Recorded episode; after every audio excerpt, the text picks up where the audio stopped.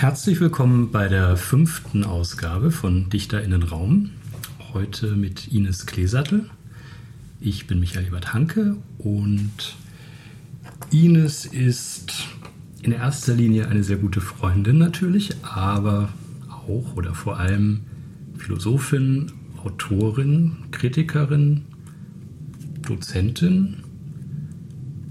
Ähm, du arbeitest momentan an der ZHDK in Zürich und hast in Wien unterrichtet und ähm, bist Herausgeberin verschiedener Theoriesammlungen, Sammelbände und hast ein Buch geschrieben bei Turia Kant, das heißt Politische Kunstkritik zwischen Rancière und Adorno.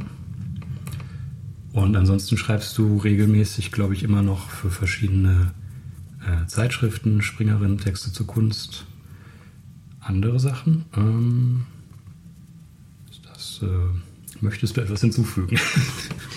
Ähm, ja, vielen Dank, Michael. Ähm, nein, ich glaube, ich möchte ihm erstmal nicht, nichts hinzufügen. So regelmäßig ist das andere Sachen schreiben für Magazine tatsächlich seit einiger Zeit nicht mehr, aber unregelmäßig ja.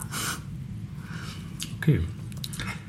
Ähm, ja, also ich finde es auf jeden Fall schön, dass äh, wir heute mal ein bisschen über Text reden können, vielleicht in einer etwas anderen Perspektive als bei den bisherigen äh, Ausgaben, äh, weil es jetzt doch bisher schwerpunktmäßig so ein bisschen um Gedichte ging, um äh, literarisches Schreiben und deine Schreibpraxis ist ja schon in erster Linie eine andere. Ähm, kannst du versuchen, da ein paar Worte zu sagen, wie also was für eine Rolle die geschriebene Sprache sozusagen in den letzten Jahren in deinem Leben gespielt hat? Mhm. Also tatsächlich ist das Schreiben was, was mir im seltensten Falle leicht fällt. Ähm, und ich bin gar nicht sicher, ob ich, wenn ich nicht gezwungen wäre zu schreiben in der einen oder anderen Form, überhaupt schreiben würde. In einer idealen Welt würde ich eventuell zumindest ist mein Eindruck, nur lesen und diskutieren und denken. Also die Produktion von Text ist für mich tatsächlich in der Regel eine schwere Geburt.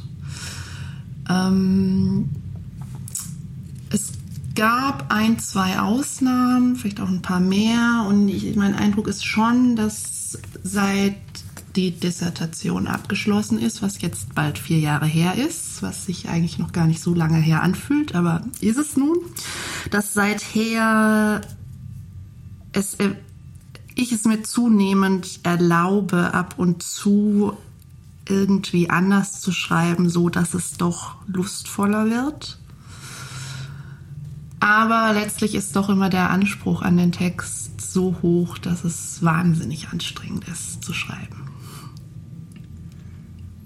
Okay, das ist, denke ich, ähm, vielleicht schon mal gar nicht weit weg von den meisten Personen, mit denen ich bisher über das Schreiben gesprochen habe. Also ich mhm. habe nicht das Gefühl, ich glaube, es gibt, es gibt Personen, bei denen das äh, irgendwie so eine Natürlichkeit hat oder auch so ein, das muss irgendwie, da gibt es einen Zwang oder so. Ich glaube, die, die, die, allermeisten ähm, ringen ganz schön damit. Mhm. Und ich glaube, Schreiben ist immer ein irgendwie einsamer Prozess, den man auch phasenweise sehr genießt, aber ich, ja, also es ist. Ähm ich habe tatsächlich ein paar schöne Erfahrungen gemacht mit nicht einsamen Schreiben. Also und ich habe auch einen Freund, einen gemeinsamen oder einen Freund von mir, den du auch kennst, Markus Brunner, der inzwischen gar nicht mehr alleine schreibt. Der ist auch Theoretiker und schreibt äh, also schreibt nur Theorietexte, aber schreibt nur noch äh, in Co-Autorinnenschaft. Und ich finde tatsächlich auch, ähm, oder würde auch sagen, die Texte, die mir leichter von der Hand gingen, waren auch dann, wenn ich die de facto alleine geschrieben habe, gab es trotzdem im Kopf äh, eine direkte Gesprächspartnerin oder eine direkte jemand direktes gegen den ich angeschrieben habe, für die ich geschrieben habe. Also ich glaube, dort, wo es gar nicht so einsam war, ähm, ging es leichter von der Hand. Mhm. Du hast ja vorhin gesagt, dass ähm, in einer idealen Welt würdest du vielleicht nicht schreiben, sondern mehr denken und Gespräche führen und lesen. Ähm, wie würdest du den Unterschied zwischen also dem Gespräch, also der gesprochenen Sprache oder dem vielleicht auch gemeinsamen Denken im Gespräch zu jetzt einem niedergeschriebenen Text. Mhm. Hast du da ein Gefühl zu? Ja, ich glaube, ähm, ich glaube, das Problem ist der, Produ ist, äh, der Produktcharakter, dass das nachher in der Welt festgehalten ist ähm, und verobjektiviert als Gegenstand da ist, den man wieder in die Hand nehmen kann, den man bewerten kann, den man immer wieder nochmal angucken kann. Und das Schöne an einem Gespräch ist eben das Prozessuale, es ist im Moment und es ist hinterher auch weg. Es entwickelt sich in alle möglichen Richtungen und vor allen Dingen ähm, gibt es gar nicht die Fantasie, dass ich es allein in der Hand hätte. Ähm, und sozusagen die, diese Idee einer einer starken Subjektivität in der Autorschaft ist, glaube ich, das Schwierige, diese ultimative Kontrolle, die das verspricht, ähm, die haben zu müssen, die wollen, äh, die, die, die zu wollen, die zu kontrollieren. Ich glaube, das finde ich das Schöne am Gespräch, an der Diskussion, auch am, am Denken beim Lesen dass es, dass verschiedene Dinge da zusammenkommen, dass sich Dinge ereignen ähm, und dass es nicht dermaßen produziert ist. Also ähm, das heißt, Schreiben hat dann auch mal was mit Kontrollieren zu tun und auch vielleicht einer, ich weiß nicht, ob Selbstzensur ein gutes Wort ist, aber einer Selbstüberwachung in Bezug auf Normen, die ein bestimmter Kontext irgendwie? Sehr, würde ich sagen, sehr.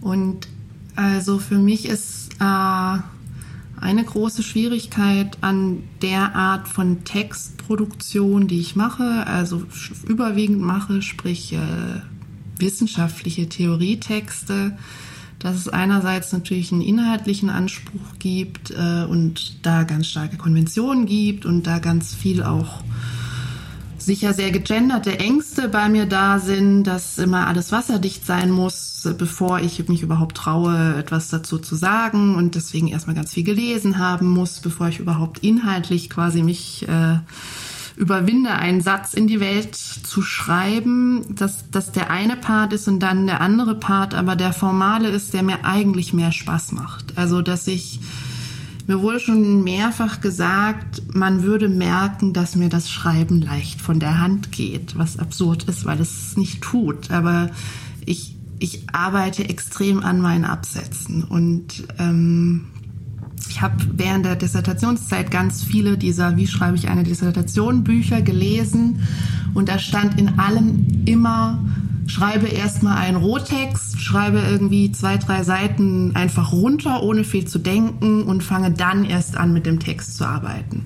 Das kann ich bis heute nicht. Ich schreibe Satz für Satz, Absatz für Absatz und es kann sein, dass ein Absatz einen Tag dauert. Ähm, aber man könnte das jetzt auch einfach ganz positiv formulieren, dass du einfach sehr genau arbeitest und einen sehr hohen Anspruch und vielleicht auch eine Verantwortung spürst an die Qualität dessen, was du schreibst.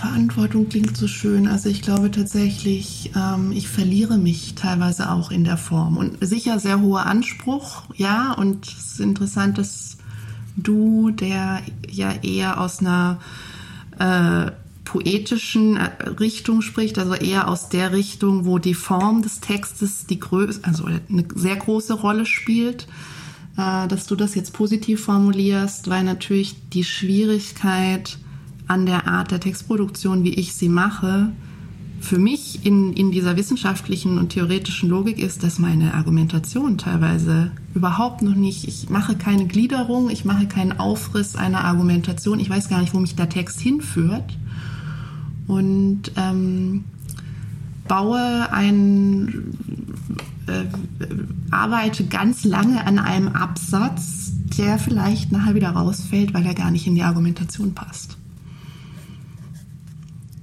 trotzdem ist es irgendwie meine Art und Weise zu arbeiten und letztlich glaube ich schon auf irgendeine Art, dass dieses mit der Sprache arbeiten und das klingt jetzt alles so hochtrabend und schön und ich meine die Sprache, wie ich schreibe, ist jetzt ja nicht irgendwie besonders poetisch. Das, ich würde sagen, das ist hoffentlich lesbare Wissenschaftssprache, die durchaus auch nicht ohne Jargon ist oder so. Ähm, aber dass trotzdem diese Arbeit mit der Form für meine Art der Gedankengangführung wichtig ist oder dass sie das doch auch ermöglicht. Das ist einfach meine Art zu arbeiten, die aber sicher nicht pragmatisch ist und äh, teilweise sehr lange dauert im Vergleich zu anderen Leuten, die ich kenne, die im Betrieb sind und sehr, sehr viel schneller schreiben als ich. Also ich würde da jetzt einwerfen, dass ich denke, das ist äh, das hat für mich immer was sehr, also natürlich gibt es kapitalistische Zwänge, aber es hat auch was von einer, von einer kapitalistischen Gesellschaftsform, dass zum Beispiel etwas pragmatisch sein muss, dass es effizient sein muss, dass es andere Personen im Betrieb gibt, die schneller schreiben. Mm, aber ja, ich, also ja, klar. Ich denke, ich denke, ich denke, es ist wichtig, ähm, dass so eine Art des Schreibens stattfindet und dass die wahrscheinlich auch andere Dinge zutage fördert als eben dieses effiziente, schnelle mhm. Schreiben. Ähm, und auch dieses sozusagen, was du meintest, du weißt gar nicht, wo dich der Text hinführt. Also sozusagen einen Text zu beginnen und dann dem, was in dem Text passiert, irgendwo hinzufolgen und es vielleicht auch wieder zu verwerfen.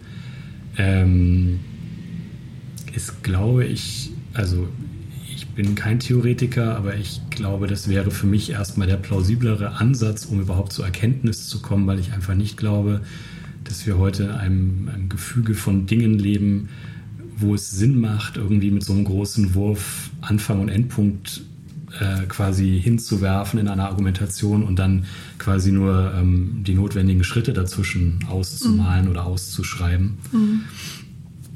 Ähm, was mich interessieren würde, ist, äh, wann hast du denn das Gefühl, dass so ein Absatz dann fertig ist? Also was sind deine das ist eigentlich so eine klassische Frage, die immer KünstlerInnen gestellt wird, oder? Also von, ich kenne viele TheoretikerInnen, die KünstlerInnen fragen, was, wann weißt du, ist dein Werk fertig?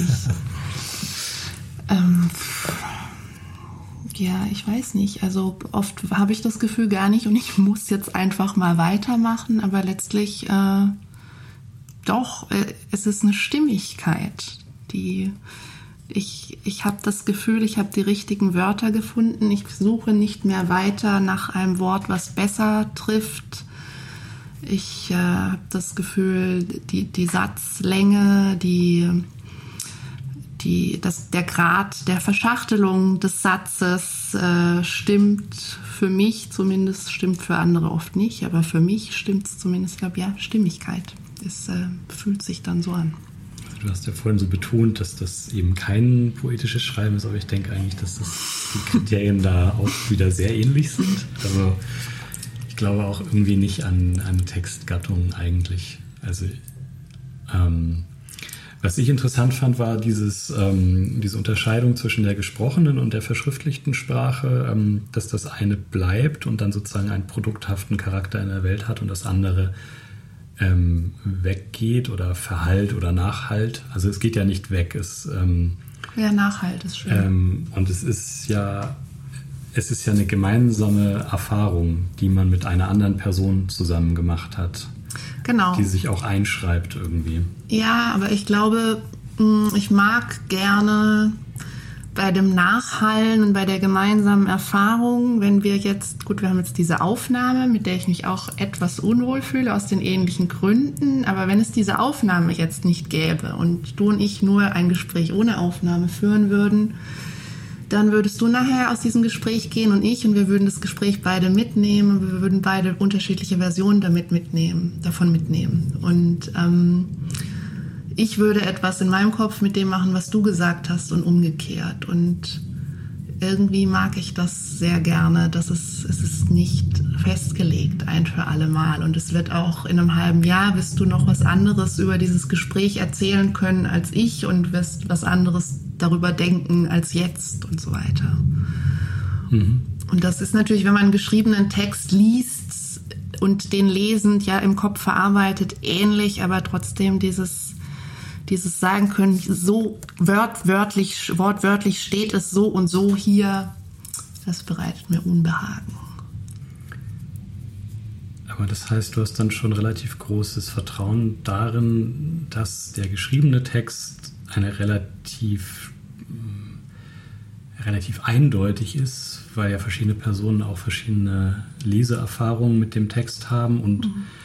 auch ganz unterschiedliche ähm, Dinge aus einem Text mitnehmen. Mhm. Vielleicht der Text auch Dinge anregt, die gar nicht von der Autorin mhm. intendiert waren.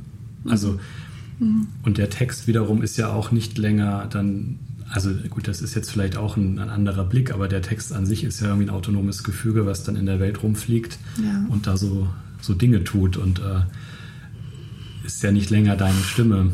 Mhm. Ja, das ist vielleicht das, warum ich vorher von der Fantasie dieser starken Subjektivität in der Autorschaft gesprochen habe. Das ist natürlich völlig recht. Ähm, und das, das wiederum finde ich auch wichtig und schön und richtig an geschriebenen Texten, dass es genau sich so verhält, wie du sagst. Ähm, aber ich glaube tatsächlich im, in der Art, wie ich argumentiere in meinen Texten und wie ich, ich versuche letztlich Missverständnissen vorzubeugen. Ich sage ganz oft sowas wie, und das heißt nicht, dass ich es so und so meine oder damit will ich nicht dieses und jenes sagen. Und also diese, äh, ich, ich versuche ganz oft eigentlich meine Leserin einzuschränken in ihrer, in ihrer Interpretationsfähigkeit meines Textes. Ähm, das ist eigentlich nichts, was ich will, wenn ich darüber nachdenke oder was, nichts, was ich politisch, pädagogisch richtig finde aber ich tue es. Ähm, gut, du hast ja auch selber, also in der, in der Kunstkritik auch sehr viel über so Ambiguität in der Kunst äh, gearbeitet und da wäre das ja immer zumindest ein beliebtes Kriterium, dass man sagt, das, gelungene Kunstwerk muss bis zu einem gewissen Grad deutungsoffen bleiben, weil sonst äh, lässt es eben diese Räume nicht mehr und so weiter. Ähm, und es ist natürlich auch plausibel, dass ein Theorietext, wenn er jetzt sehr, sehr deutungsoffen ist, ähm, ähm, die Frage ist, was der dann ist. So, also vor kurzem ähm, einer Freundin Marie von Heil, die du glaube ich auch mal getroffen hast, äh, über Mille Plateau geredet. Hm, und das wir haben halt sofort der, das erste Buch, an das ich dachte. Und wir haben halt beide dann irgendwie auch gesagt, das ist doch irgendwie auch schön, dass das gleichermaßen ein Theorietext ähm, oder auch irgendwie ein Langgedicht oder ich weiß nicht, was es ist. Aber ähm, ich glaube, ja, also schwierige Frage. Ich also ich finde gerade solche Autoren, an die ich auch sofort dachte, als du das eben sagtest mit der Deutungsoffenheit äh, von Theorietexten, die ja auch gerade in Kunsthochschulen so gerne gelesen werden, Deleuze, Derrida, Guattari, all diese poststrukturalistischen äh, Poetenphilosophen. Ähm, ich würde, da würden mir natürlich ganz viele Leute widersprechen, aber ich würde auf eine Art sagen, dass die letztlich so deutungsoffen, wie die gerade in Kunsthochschulen oder bei anderen Personen, die mal einen Text von denen lesen und dann was dazu sagen, dass diese Texte so deutungsoffen gar nicht sind. Diese Texte oder diese DenkerInnen kann man schon sagen. Es gibt ja auch äh, Chris Dever und äh, Sissou.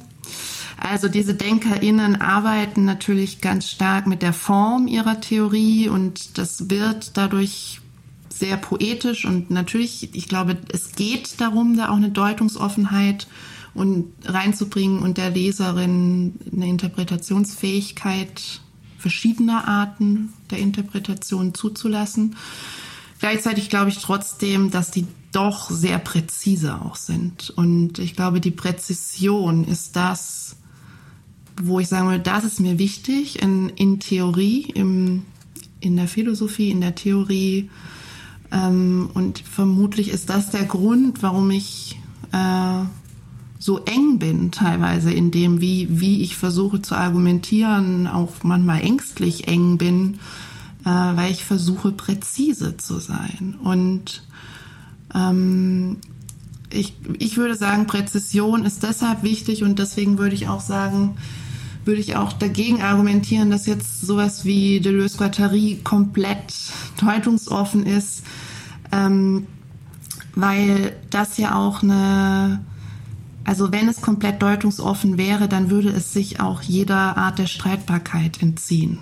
Und das ist mir wichtig für eine für Denken generell und für, für jede Art von Gespräch, dass man, dass man auch angreifbar sich macht, dass man sich positioniert und ähm, ja, ich glaube, ich habe den Faden ein bisschen verloren. Was war deine Frage? Ähm, äh, ach, das ist, das ist, äh, das passt schon alles noch zum Faden. Ähm, ich hätte zwei Sachen, an die ich da einhaken wollen würde. Und zwar, ähm, also erstmal würde ich das, würde ich das total äh, bestätigen. Also Deutungsoffenheit immer nur bis zu einem gewissen Punkt. Ich, ich glaube aber, dass der Grund, warum bestimmte Texte ähm, aktuell geblieben sind, halt schon daran liegt, dass sie was Rätselhaftes haben und dass man sie auch irgendwie im Verlauf der Zeit immer wieder neu lesen kann, mhm. unter neuen Gesichtspunkten, neuen gesellschaftlichen äh, Gefügen und so weiter. Mhm.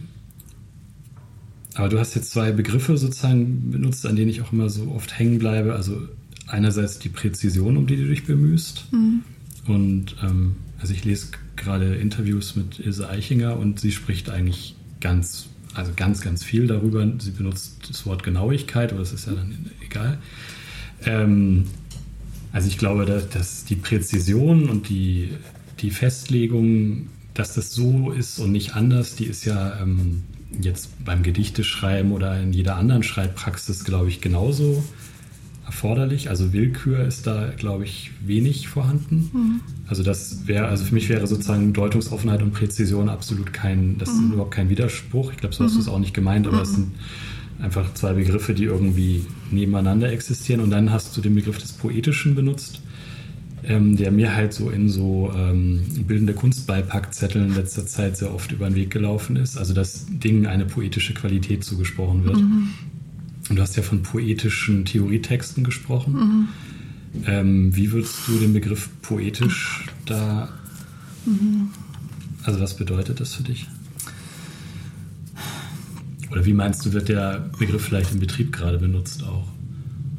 Also, ich glaube, jetzt eben habe ich diesen Begriff sicher eher so ein bisschen sehr schnell so benutzt, wie er im, im Betrieb äh, im Moment benutzt wird oder auch schon länger benutzt wird dass es einfach eine gewisse Art der schönen Sprache ist, der ähm, nicht der Alltagssprache, also auch nicht der, der wissenschaftlichen Alltagssprache, sondern einer sehr auf die Form bedachten und auf irgendeine Art und Weise auf äh, Schönheit zielenden Sprache. Aber wenn wir jetzt darüber reden, was ich mit dem Begriff meine und wenn ich auch darüber nachdenke, in welchem Sinne ich ähm, davon sprechen würde, dass gewisse Arten von Theorietexten poetische Qualitäten haben, dann würde ich sagen, naja, das Poetische ist ähm, das Hervorbringende. Also die Poesis äh, im Griechischen ist das schöpferisch Hervorbringende und dass insofern diese Texte durch ihre formalen Qualitäten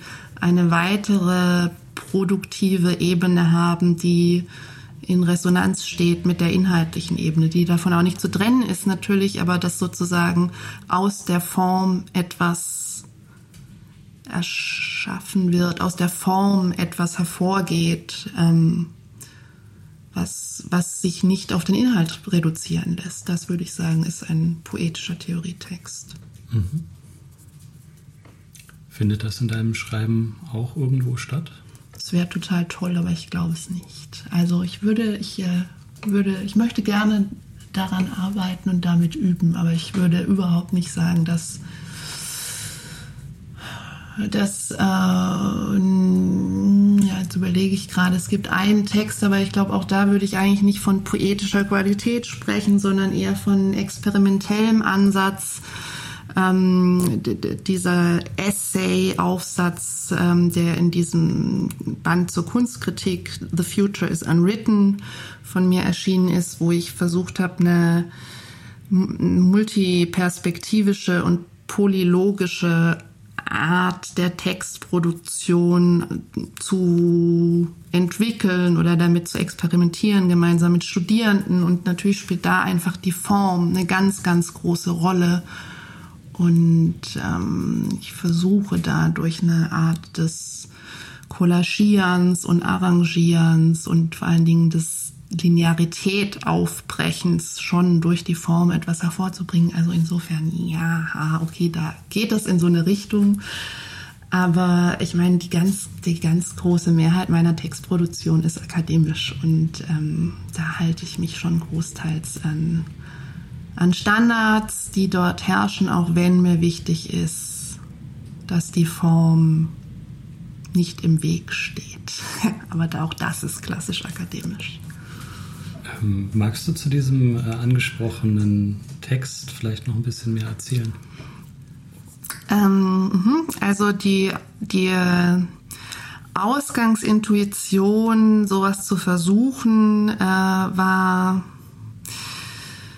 äh, eine, ein, ein Unbehagen mit der Situation, wie Kunstkritik argumentiert oder vielleicht noch weiter gefasst, wie Philosophen sind es meistens, äh, PhilosophInnen mit Innen in kleinen Klammern, ähm, wie Philosophinnen über die Kunst schreiben und den Betrachter der Kunst oder die Betrachterin der Kunst und was eigentlich in der Kunstkritik in der Regel doch auch reproduziert wird, dass äh, also es eine dass es eine Perspektive gibt, eine Interpretation, eine Wahrnehmung und dass sie verallgemeinert wird und ähm, sich aus der das, das ästhetische Urteil ableitet über dieses Kunstwerk oder über die Kunsterfahrung. Und ähm, das mich eigentlich interessiert, wenn wir äh, davon ausgehen, dass Perspektivität immer an Körper und an Lokalität gebunden ist. Äh, und als Menschen sind wir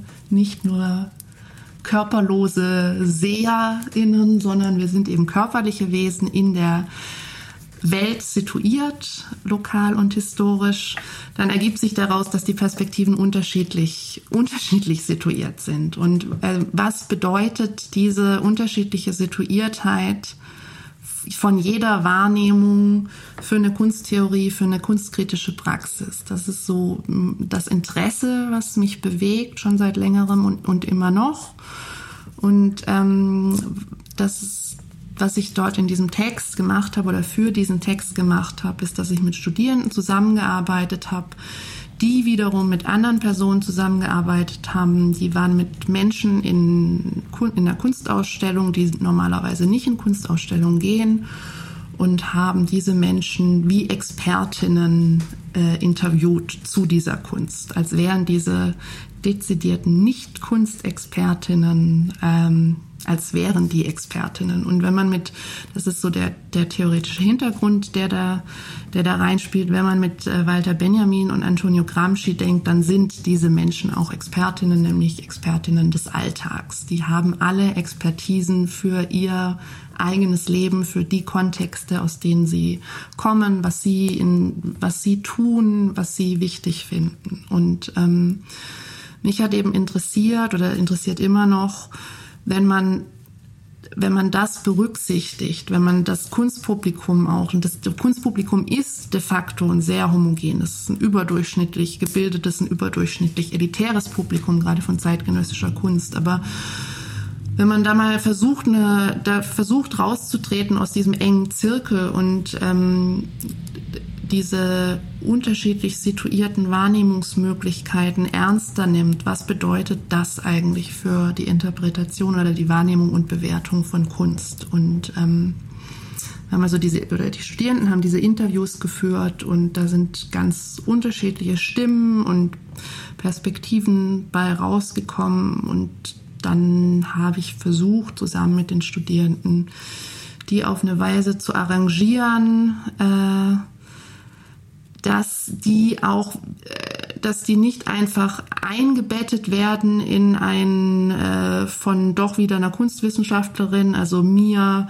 gelenkten linearen Text und ich behalte letztlich die, die Deutungshoheit, sondern dass die irgendwie auch einen äh, unterbrechenden, irritierenden Charakter bekommen können. Ähm, also ob das gelungen ist, weiß ich nicht, aber das ist zumindest der Anspruch. Ähm, und dafür scheint mir wichtig, die starke Linearität, die Textproduktion in der Regel hat, aufzubrechen. Und äh, das scheint mir aber sowieso auch jenseits dieses Experiments eigentlich relativ, ähm, das ist mir auch jenseits dessen irgendwie ein Begehr schon länger.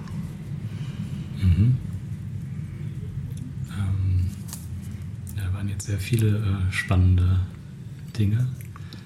Also vielleicht als erstes diese Frage nach der Legitimation, also oder nach Expertinnenschaft. Also das ist ja auch, das ist ja so ein gesellschaftliches ähm, und auch dieser, vielleicht auch dann die Sprache, die diese Expertinnenschaft sozusagen mhm äh, vermeintlich beweist. Also dass man so die Lingo des Betriebs halt spricht, mhm. ähm, was ja dann diese Personen wahrscheinlich nicht getan haben. Die haben mhm. wahrscheinlich ihre jeweils individuellen Sprachen einfach gehabt, die aus ihren jeweiligen mhm. Kontexten stammen. Ähm, das, darum geht es dir auch, oder? Also mhm. das, wie, wie, würdest du das wahrnehmen? Also inwieweit ist, ist da auch jetzt wirklich die konkrete Sprache jetzt gesprochen oder aufgeschrieben, ähm, äh, wie, wie, inwieweit hat die so eine Art, ähm, ist das gerade, also wie so ein Gatekeeper, also ja. so eine Wächterfunktion, dass, dass du, wenn du eine bestimmte Sprache ja. nicht hast. Klar, das ist ein ganz wichtiger Punkt und ähm, also einerseits würde ich sagen, ist das ein wichtiges Anliegen. Und ich würde sagen, das ist Teil des Problems, dass äh, es dieses auch dieses IAE, dieses International Art English und einfach einen riesen Jargon gibt und dass äh, eine gewisse Art der Textproduktion zu und über zeitgenössische Kunst vorherrschend ist und dass der, dass der äh, exkludierende Wirkung hat und dass irgendwie klar ist, wen der anspricht äh, oder die, die wen, wen solche Texte ansprechen und wen nicht. Und ähm, dass deswegen wichtig wäre, mal vorausgesetzt, man geht davon aus, dass es irgendwie wichtig wäre, dass sich auch andere Leute für Kunst interessieren als äh, die immer gleichen, ähm, dass es dafür auch wichtig wäre, anderen Dis andere Formen des Diskurses, andere Formen des über Kunstsprechens zu haben. Ähm, und was jetzt aber dieses konkrete Experiment angeht, ist das tatsächlich teilweise tricky, dieses, äh, wie geht man damit um, diese unterschiedlichen diese unterschiedlichen Sprachen, Alltagssprachen zusammenzubringen und, und wo wird dadurch was auf welche Art und Weise vorgeführt. In dem konkreten Fall war teilweise ganz interessant, dass eigentlich ähm, wir haben auch wir haben auch uns Texte, also andere Kritiken über diese Ausstellung angeguckt. Wir haben auch äh, Kataloge angeguckt, Theorietexte angeguckt und dass teilweise es so war, dass die dadurch viel stärker ausgestellt wurden. Also dass ganz oft klar war, jemand irgendwie ein Vater, Ingenieur hat irgendwas äh, in, in seiner sehr pragmatischen äh, unschnörkellichen Sprache gesagt und inhaltlich damit eigentlich das Gleiche gesagt wie irgendein Kunsthistoriker, wo der Satz unglaublich hochtrabend und fast unverständlich daherkommt, wo dann, wenn das direkt nebeneinander steht, eigentlich klar ist, oder nicht eigentlich klar ist, aber es in unserer Runde oft passiert ist, dass wir vor allen Dingen über den Kunsthistoriker dann gelacht haben. Das ist jetzt auch kein besonders, es geht ja nicht darum, sich über jemand lustig zu machen oder den einen an, als döver darzustellen als den anderen. Aber ich glaube, was in dem Moment passiert, ist einfach, dass offensichtlich wird, ähm, wie sehr die, die Bewertung der Kunst durch die Sprache der Bewertung selber mitproduziert wird. Und das, äh, das können interessante Momente sein. Und ich glaube, ich würde auch nochmal vielleicht kurz zurückkommen, weil ich mir das hier notiert habe. Dieses Wort der Genauigkeit finde ich nämlich sehr schön. Ähm, und ich glaube, diese, diese Art der, das zu versuchen, diese unterschiedlichen Stimmen zu sammeln, diese unterschiedlichen Perspektiven zu sammeln, hat was mit der Genauigkeit, die mich interessiert, zu tun. Und irgendwie finde ich Genauigkeit ein schöneres Wort als Präzision, weil Präzision mich so an Zahnarzt erinnert. Und ähm, die Genauigkeit irgendwie was Zärtlicheres hat. Äh, auf jeden Fall, was mich interessiert, ist das Kleine und das Nebensächliche. Und ich würde sagen, die Genauigkeit nimmt das, was nicht so wichtig daherkommt, ernst und schaut sich das auch an. Ähm, ja, das ist jetzt irgendein Schlenker, aber ich wollte gerne noch mal was zur Genauigkeit sagen. Nee, gar nicht. Ich wollte eigentlich gerade sagen, dass diese, diese Sprachen, über die du gerade gesprochen hast, ähm, und auch dieses vielleicht Verklausulieren in den Theorietexten versus äh, anderen Personen, die darüber sprechen, ähm, dass da drin ja auch, würde ich sagen, eine, einfach eine Eitelkeit liegt mhm. Ähm, mhm. und auch ein wirklich auch bewusster Elitismus. Mhm. Und das, das, was du jetzt gerade zur Genauigkeit und zu den kleinen Dingen gesagt hast und auch diesem Moment von Zärtlichkeit, das ist ja auch das ist einfach auch eine bescheidenere Geste. Mhm. Also mhm. eine öffnende Geste, eine wertschätzende Geste, eine, die sich auch ähm, auf, auf Dinge einlässt, erstmal, wo man einfach noch nicht weiß, ob sie relevant werden oder schon sind. Genau. Genau, ich glaube, ich finde noch einen anderen wichtigen Moment das Risiko, ähm, dass das haben kann. Also aus einer aus einer privilegierten Position heraus sprechend und in dem Moment, wo ich ja schon eine Kunstkritikerin bin, die publiziert und gelesen wird, spreche und schreibe ich sozusagen aus einer privilegierten Position heraus über Kunst. Und wenn ich in diesem Sprechen und Schreiben andere, weniger legitimierte Stimmen mit zu Wort bringe oder mich äh, oder andere eigentlich im Diskurs nicht legitime Stimmen zitiere, mache ich mich innerhalb des Diskurses damit angreifbar. Und das finde ich ein wichtiges Moment. Ähm, das finde ich das eigentlich, also das finde ich für die Kunstwissenschaft und für die kunstkritische Praxis äh, das interessante Moment, weil gleichzeitig gibt es natürlich an dieser Bewegung das, das Kleine reinholen, das dem Kleinen Beachtung schenken, die anderen Stimmen reinholen, gibt es natürlich auch was sehr Problematisches, was einerseits vielleicht eine Fantasie haben könnte von ähm, Totalität, also von nichts auslassen, so was Polizeiliches auch kriegt und andererseits natürlich äh, das Problem der Aneignung hat. Äh, und da würde ich sagen, das ist, war interessant mit den Studierenden, die da immer wieder drauf hingewiesen haben und immer wieder gesagt haben, ja, aber wenn wir jetzt damit hier schreiben und auch was dann passiert, wenn, wenn ich diesen Aufsatz, der, der, dieser Aufsatz erscheint unter meinem Namen, auch wenn ich äh, die anderen Namen mit nenne, aber trotzdem natürlich ist dieser Aufsatz ein Punkt auf meiner Publikationsliste und ich eigne mir, ich, das ist Teil meines äh, Kapitals geworden und das ist ein ungleiches Verhältnis. Äh, ja, das ist einfach eine Problematik, die, die es da gibt. Und ich will sozusagen, was ich sagen will, ist, diese Problematiken versuche ich im Blick zu halten und da finde ich wichtig, dass sie im, im Blick bleiben und äh, dass sozusagen die Gefahr, die da drin steckt, sich selbst angreifbar zu machen, dass ich die für ein sehr produktives Moment halte. Ich, ja, also ich glaube, diese sehr hohe Reflektiertheit, die du da irgendwie hast, alle diese Fallstricke mitzudenken, ähm, das ist ja dann, dann kannst du dich halt in dieses Risiko auch reinbegeben. Ähm, ja, man kann natürlich umgekehrt auch wieder sagen, ne, indem ich das alles vorwegnehme, ist es auch wieder eine Taktik, mich möglichst wenig angreifbar zu machen. Aber andererseits äh, es läuft man einfach auch dann natürlich, wenn über das Wie und wo wir da gerade reden, auch Gefahr, äh, in so eine melancholische Selbstkasteiung zu kommen. Es es gibt kein richtiges Leben im Falschen, ähm, um meinen Lieblingsphilosophen zu zitieren, Adorno. Ähm, aber da, ich würde darin über Adorno, ich würde darin von Adorno abweichen, dass ich denke, wir müssen trotzdem Praktiken haben. Und äh, Brückner hat äh, ergänzt, auf Adorno hin ergänzt, es mag kein richtiges Leben im Falschen geben, aber so doch ein richtigeres.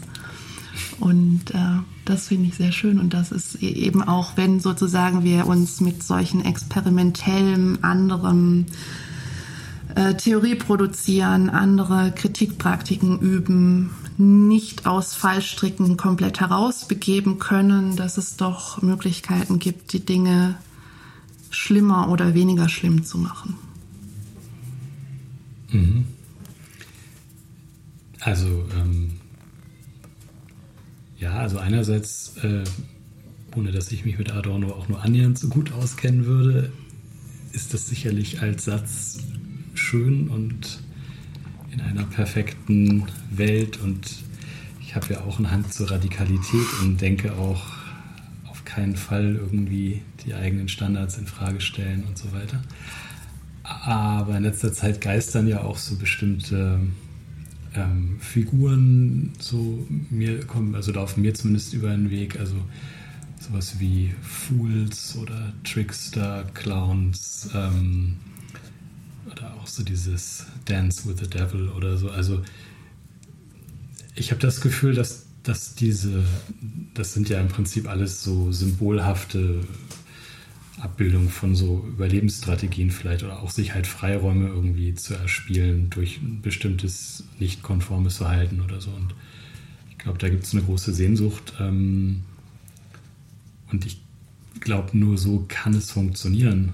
Also wenn man, äh, wenn man immer nach den Regeln spielt und die Standards immer einhält und immer radikal allen Dingen, die man glaubt, folgt oder so, dann ähm, ist das sehr limitierend auch. Klar, klar. Und vor allen Dingen ist es, also ist es limitierend für die eigene Praxis und es ist auch reproduzierend von den, also ist eben die Frage, ob man einen kritischen Standpunkt einnimmt oder nicht. Aber wenn man einen kritischen Standpunkt einnimmt und in den Formen, bei denen bei dem bleibt, was üblich ist, dann reproduzierst du halt die Verhältnisse, die üblich sind. Ich habe jetzt so ein paar Sachen auf der Liste, auf die ich nochmal zurückkehren möchte. Eine Sache zu diesem zu dieser multiperspektivischen äh, Kunstkritik. Du hast gesagt, ähm, dass es wichtig ist, dass wir als Menschen einen Körper haben, nicht nur reiner Gedanke sind und nicht nur wie intellektuelle BeobachterInnen und dass wir damit auch ähm, lokal verortet sind. Kannst du, hast du da noch ein Gefühl zu, zu diesem, also zu diesem körperlichen Akt oder der Körperlichkeit im Schreiben? Mhm. Also ich sage das sozusagen, äh, ich sage das geprägt von Donna Haraways situiertem Wissen, ähm, eigentlich also quasi gar nicht aus einer überhaupt nicht in Bezug auf Ästhetik und überhaupt erstmal auch nicht in Bezug auf eine poetische Praxis, wobei es eigentlich bei Haraway doch auch schon immer egal. Ähm, also ich sage das ähm, erstmal um vor dem Hintergrund oder inspiriert von Haraway, die in den 80er Jahren diesen Text, 1980er Jahren diesen Text situiertes Wissen geschrieben hat und sich und dort ging es eigentlich um Wissenschaftspraxis und die Frage nach Wahrheit und äh, dort sich stark macht gegen ein körperloses, einen, einen, körperlosen Blick von oben, das, was sie God-Trick nennt, ähm, und sich stark macht für eine wissenschaftliche Objektivität, die davon ausgeht, dass alles Wissen immer partial und also nur teilweise ist und äh, im, in der Zeit und im Raum verortet ist. Und ähm, ähm, Jetzt habe ich den Faden wieder verloren. Was, worauf wollte ich hinaus? Was war deine Frage? Die Körperlichkeit. Die Körperlichkeit im, im Schreiben, genau. Mhm. Ähm, und äh, ähm, ja, ich bin jetzt gerade nicht sicher, wie gut ich das zusammenbringe, aber es sind sozusagen verschiedene Sachen, die sich da anschließen. Also das eine ist, dass deswegen mir diese verschiedenen Stimmen sozusagen wichtig sind zu hören oder irgendwie mit denen weiterzudenken, ähm, die an verschiedenen sozialen, in verschiedenen sozialen Gefügen verortet sind. Und andererseits ist natürlich die Frage, was heißt tatsächlich die konkrete physisch-materielle Körperlichkeit für eine Praxis der Theoriebildung. Und ich glaube, das ist was, was ich kaum bearbeite bisher. Was über, mm, also dort, wo ich mit Künstlerinnen aktuell zusammenarbeite im Bereich von künstlerischer Forschung, äh, ganz stark natürlich Thema ist, also eine andere wissenschaftliche Praxis, eine Form der anderen Wissensproduktion, die genau das Materielle, also die eigene Physis auch im Wissen produzieren, ernst nimmt und wahrnimmt. Ähm, und es gibt, mm, es gibt eine, ja, hm, ich krieg dazu jetzt gerade keinen keinen guten Gedanken gefasst. Was ich da, also was ich manchmal als Gedanken habe, ist, ähm, wir sprechen immer von Stimmen. Mhm. Und über die Stimme wurde ja auch mhm. viel geschrieben, also in verschiedenen Feldern irgendwie. Und die Stimme ist ja wiederum auch irgendwie wieder nicht so körperlich, wie es sein könnte. Also ich weiß nicht, mich hat immer sehr interessiert auch dieser Prozess, Texte vorzulesen, mhm. also den geschriebenen Text wieder in Sprache zu übersetzen, ist ja auch so ganz simpel was mit Atmung zu tun hat. Mhm. Ich finde aber schon eben genau die Atmung und äh, die Schwingungen und die körperliche Resonanz, die der Ton hat. Also ich finde schon, dass die Stimme was sehr viel körperlicheres hat als der gelesene Text. Also die die visuelle Information der Buchstaben, die ich ja, wenn ich das Wort lese, gar nicht in der Physis wahrnehme, weil wenn ich den Buchstaben physisch wahrnehme, lese ich das Wort nicht inhaltlich in dem Moment. Und ähm, ich würde sagen, also auch dieses Moment von Geräuschen, von Stimme eben, dass, dass, dass ich mich davor nicht verschließen kann dass mir Stimmen angenehm sind oder unangenehm. Ich würde sagen, es ist etwas sehr, sehr Körperliches.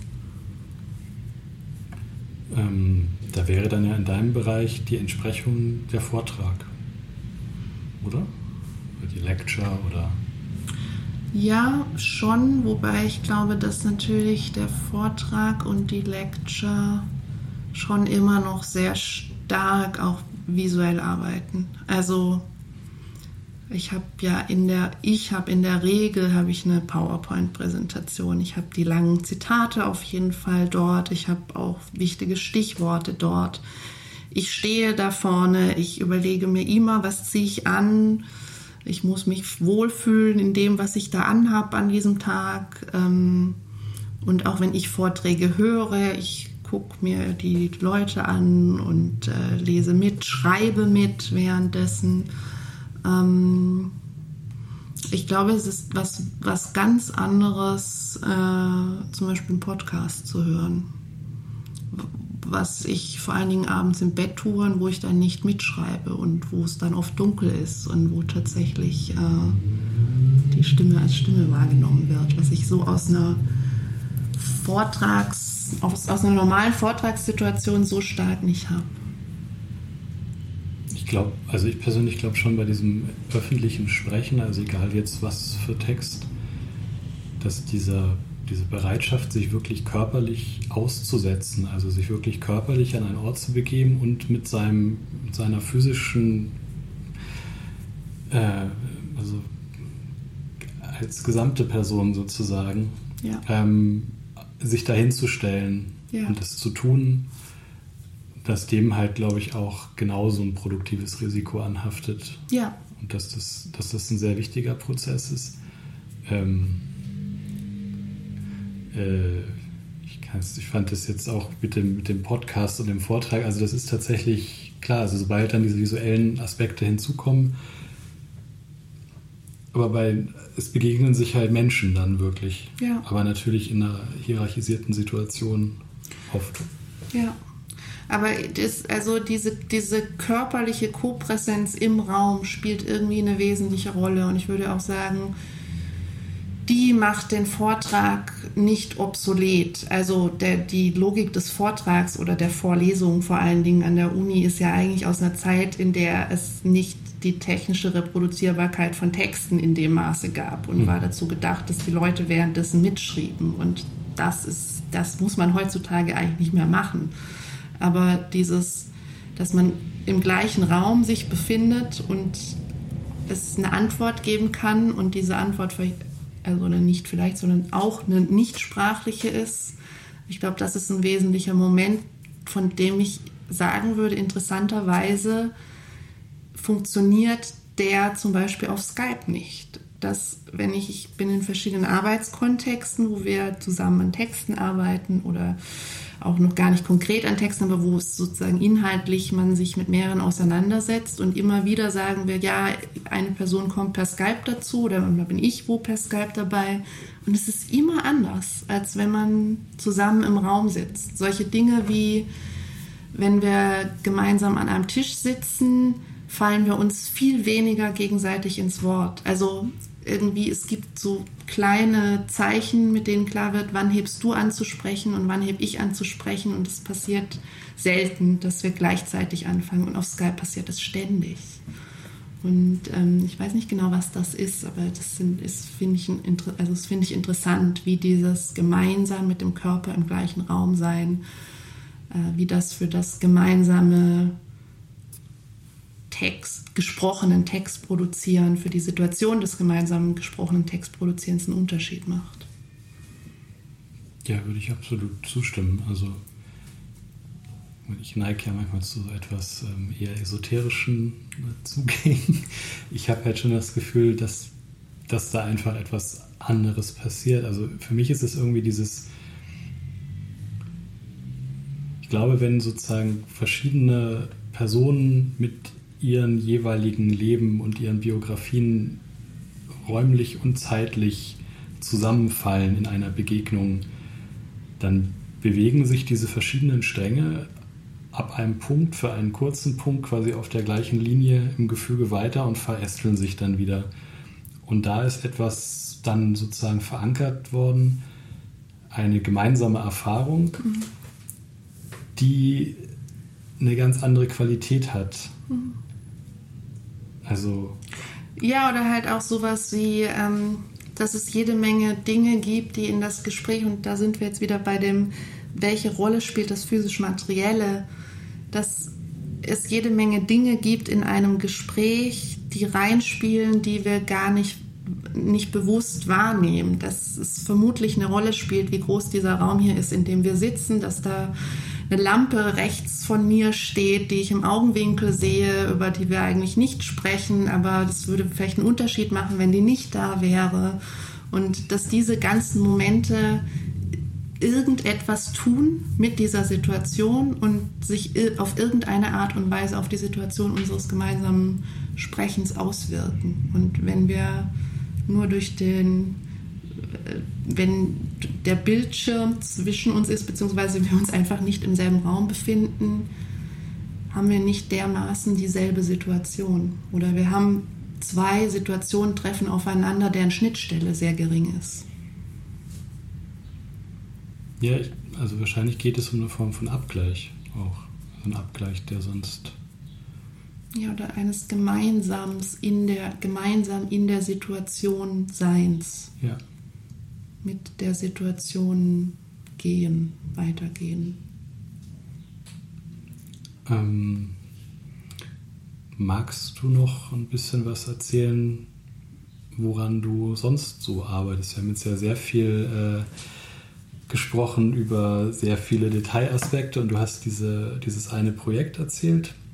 Ähm, aber vielleicht magst du einfach noch ein ähm, bisschen was zu den anderen Texten, die du geschrieben hast oder schreiben willst, ähm, sagen. Ähm, also ich kann vielleicht noch was sagen zu einem Projekt, in dem ich gerade stark involviert bin und äh, weswegen ich jetzt auch gerade hier in diesem Raum mit dir sitze in Berlin, äh, warum ich gerade in Berlin bin.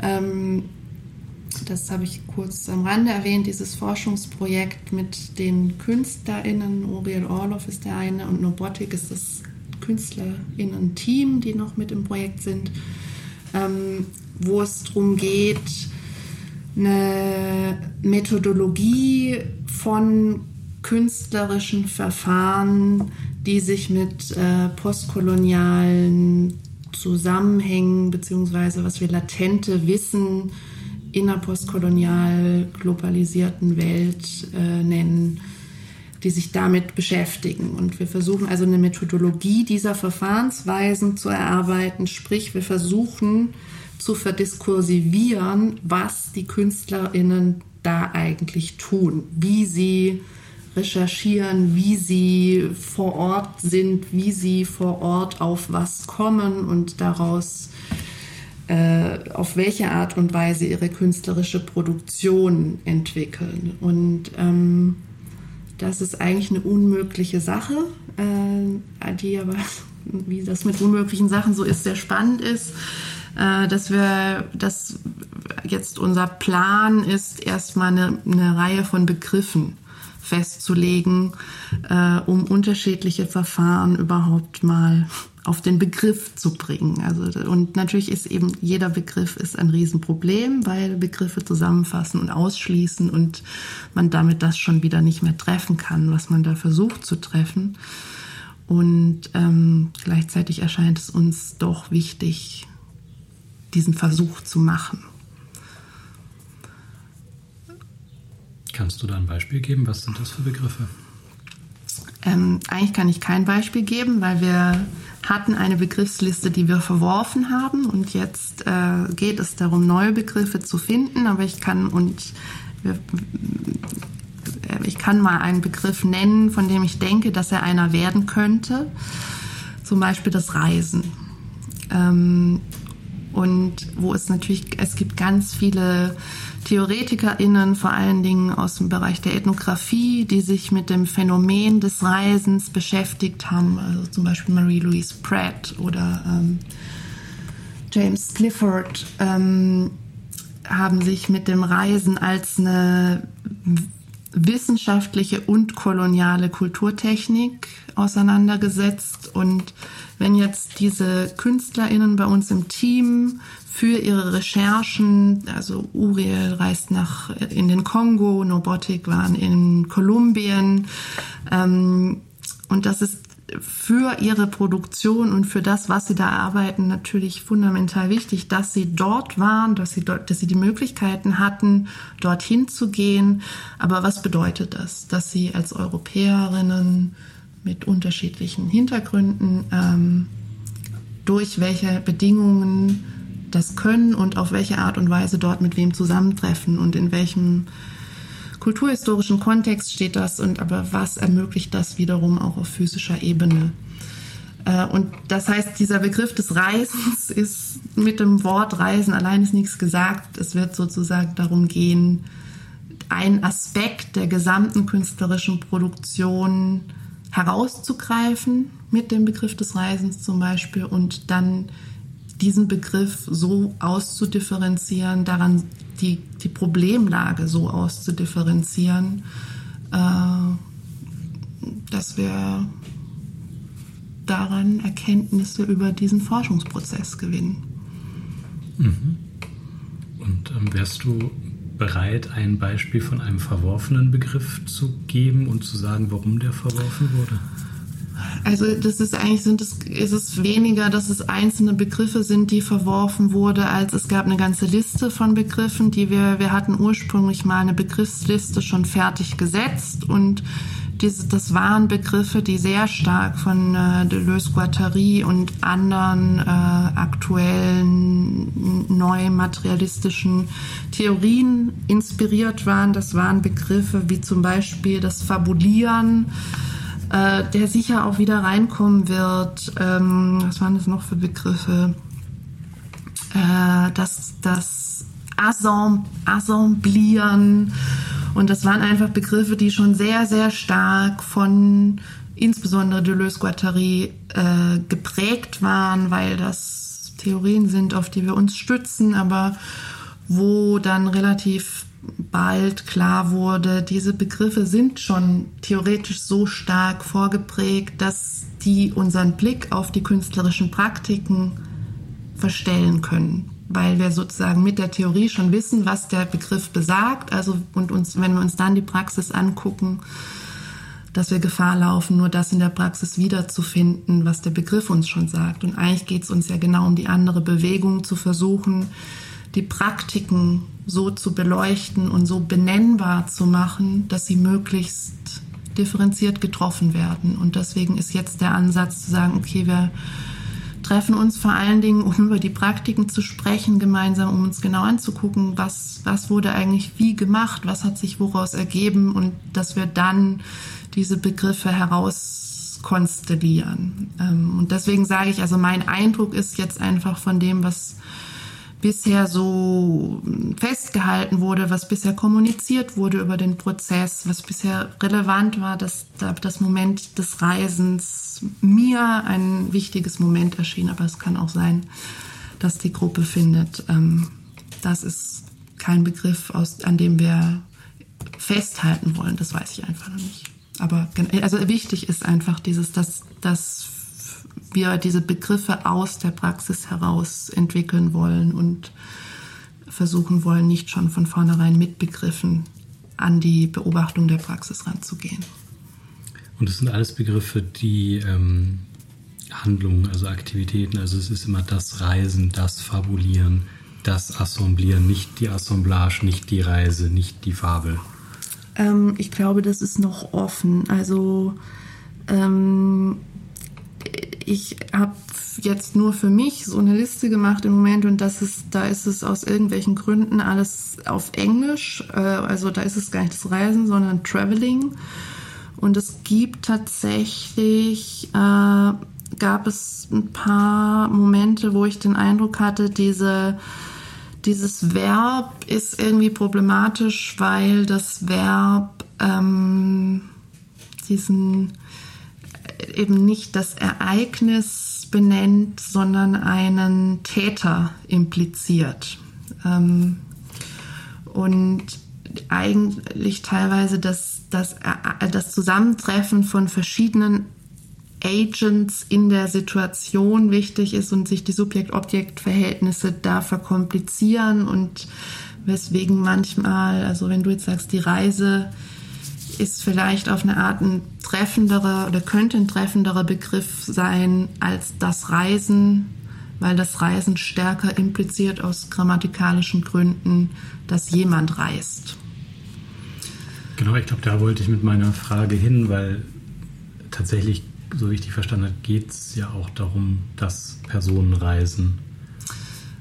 Also es soll ja eben nicht so abstrakt bleiben, sondern es soll konkret werden. Ja, ganz genau. Es soll nicht abstrakt bleiben, es soll unbedingt konkret werden. Aber ähm, was, glaube ich, wichtig ist, ist, äh, dass diese Art der Forschung, die da betrieben wird, diese künstlerische Art der Forschung und unsere Theor unser Theoretisieren dessen, äh, dass wir die Aufmerksamkeit verschieben wollen zu dem, was da alles reinspielt und dass also die Forscherin nicht die ist, die immer alles in der Hand hat.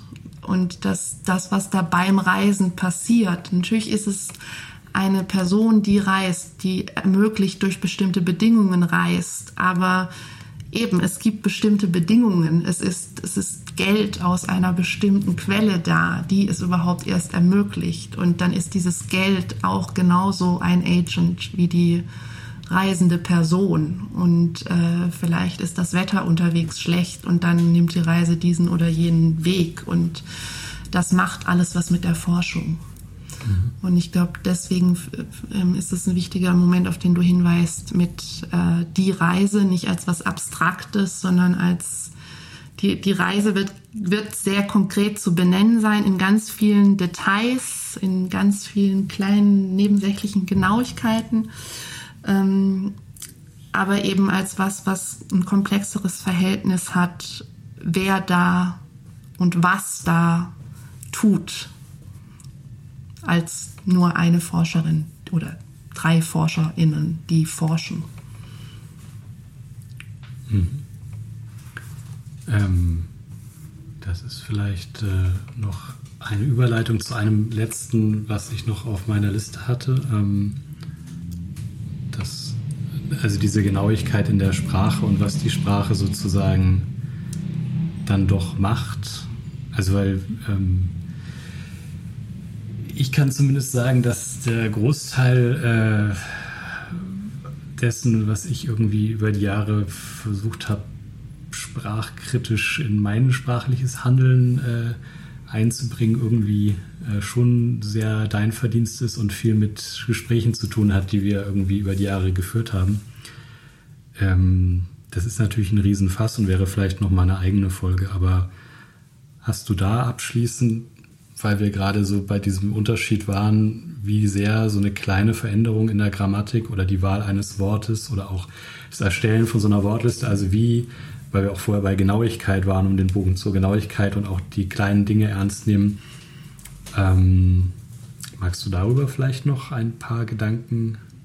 Du spielst auch das Gendern an, oder? Mm, ja, also das habe ich auf jeden Fall von dir gelernt. Ähm, also sozusagen zu verstehen, ich glaube, mein Zugang zur Sprache war lange einfach tatsächlich ein sehr Sprache war halt Material, so wie, wie jemand anders vielleicht mit Stein arbeitet oder so. Und mir war das, ich habe, glaube ich, ich glaube gar nicht, dass ich das jetzt sozusagen, also ich hoffe nicht, dass ich das eine Zeit lang nicht gemacht habe, weil ich irgendwie ein Idiot war, das will ich nicht ausschließen, aber ähm, ich glaube, für mich war es einfach so, dass ich, dass ich diesen, diesen Blick auf Sprache dass Sprache einfach auch eine Gesellschaft determiniert und all diese Faktoren, den hatte ich nicht so sehr. Für mich war Sprache einfach ein, ein Material, mit dem Menschen arbeiten, mit dem ich selber arbeite und wo ich mich eher an so inhaltlichen, ästhetischen, formalen Aspekten erfreut habe und es mir deshalb nicht so plausibel erschien, warum man zum Beispiel auch so Irritationen in die Sprache bringen sollte, mhm. ähm, die, die für mich erstmal irgendwie auch irgendwie erstmal hinderlich wirkten. Mhm. Da hat sich einfach in den letzten zehn Jahren meine Meinung doch sehr massiv verändert, aber einfach so, wenn ich zehn Jahre zurückdenke, hatte ich einfach, glaube ich, einen sehr viel engstirnigeren Blick auf Sprache und ich glaube, da war es schon, kam wirklich sehr, sehr viel aus deiner Richtung, ähm, wo ich einfach irgendwann äh, es einfach viel zu viele gute Argumente gab, bei so einer mhm. Haltung zu bleiben. Mhm.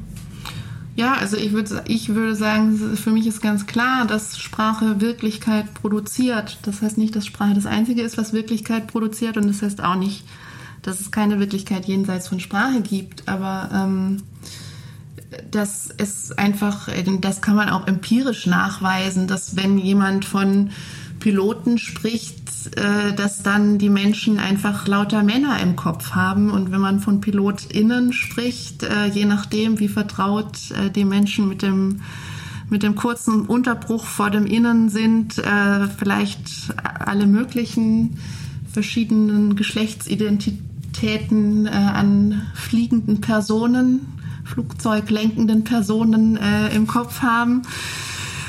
das lässt sich einfach nachweisen und ich merke das ja selber auch bei ganz vielen. Ich merke das zum Beispiel, wenn ich äh, englischsprachige Texte lese, wo es ja das, was weiß ich, beim Doktor oder so nicht gibt, dieses, die, die Ärztin, der Arzt, und dass ich dann beim Doktor ganz oft Mann im Kopf habe und plötzlich steht dann irgendwie drei Sätze später She und ich bin total irritiert, dass The Doctor eine Frau ist und da merke ich natürlich, wie, wie heftig diese bestimmten, insbesondere Berufskategorien und Wörter, die darauf, die auf Berufe hinweisen, wie stark die gegendert sind. Und da würde ich eben auch sagen, ich meine, mir wird es auch je nach Kontext ist es wirklich interessant, dass es in Deutschland immer noch unüblicher ist als in der Schweiz und in Österreich.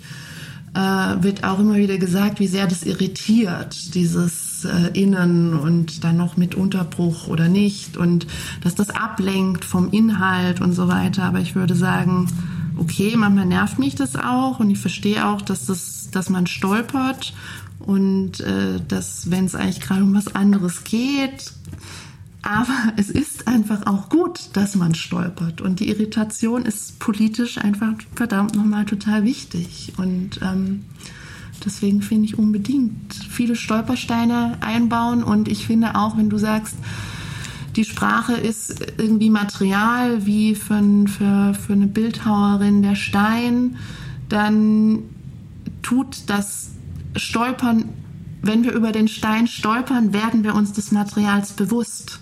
Mhm. Und wenn wir nicht über den Stein stolpern, dann merken wir gar nicht, dass, wir, dass er da ist und dass wir damit was machen können.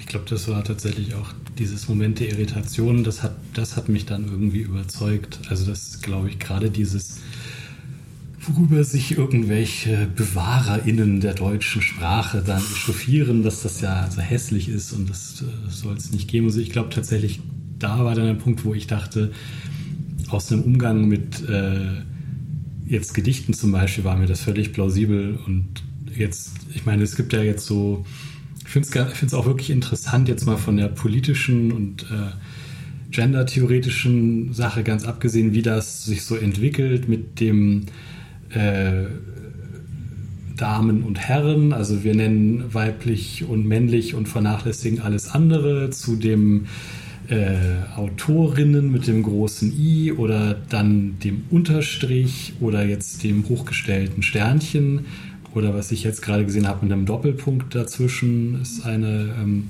Variante, die, die ich jetzt in letzter Zeit öfter gesehen habe. Und halt auch dieses Gesprochene, das ähm, ich glaube, ich weiß nicht, wann das angefangen hat, ich glaube erst seit einem Jahr oder so, dass diese, diese Pause, also dieser äh, dieser Verschlusslaut dieses AutorInnen, dass das sich jetzt irgendwie einbürgert und dass das eine Form ist, die wir irgendwie gut finden und was ich, was ich sehr schön finde, auch tatsächlich aus einer aus einem Umgang mit Sprache als Gesellschaft ist, dass ja, dass eben, dass die Bereitschaft da ist, sozusagen mit einem Kompromiss zu leben und den Kompromiss dann immer weiter zu verändern und zu gucken, was fühlt sich gut an, äh, welche Schreibweise, welche typografische Schreibweise fühlt sich irgendwie gut und richtig an, welche gesprochene Form fühlt sich gut und richtig an. Und ich habe das Gefühl, ähm, dass einfach klar sein muss, das ist ein Übergangsstadium und äh, das, wird, das wird sich dann irgendwo an den Punkt entwickeln,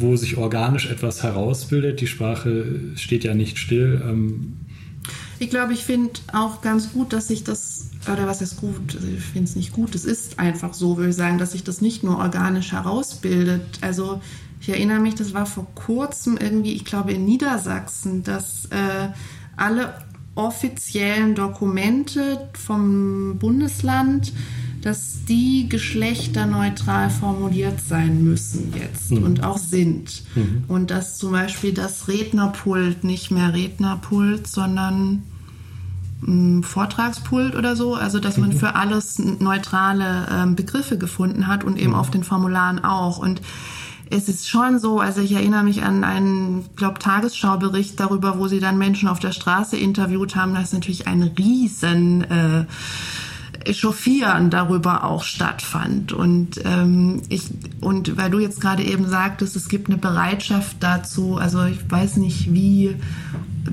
wie breit sozusagen diese Bereitschaft ist. Und mir fällt schon immer wieder auf, wie sehr sozusagen mein Sprechen auch ein Blasensprechen ist und wie sehr äh, natürlich das in bestimmten Kontexten auch total unüblich ist. Äh, aber ich finde es dann auch gut, wenn die Politik entscheidet, wir machen das jetzt, weil es spricht ganz viel dafür.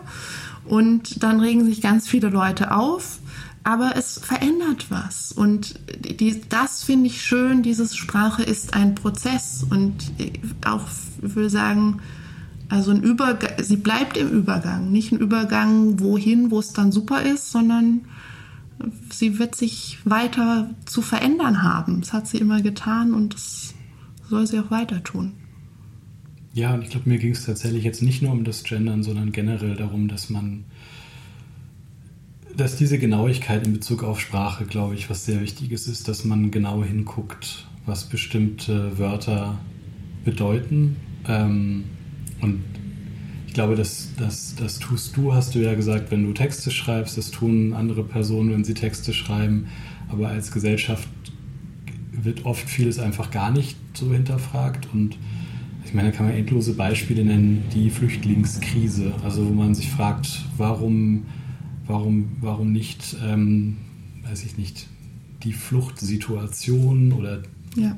Die Geflüchteten, also warum Flüchtling und warum Krise? Ja, warum ist das der Begriff, der sich in den Medien herauskristallisiert und warum ist das der Begriff, der in die Geschichtsbücher eingeht und Angela Merkel und die Flüchtlingskrise ist irgendwie so ein, und da gibt es ja unzählige Beispiele, also es ist, glaube ich, ähm, ja, ist, glaube ich, sehr wichtig, diese Genauigkeit, um die es halt ging, da zur Anwendung zu bringen.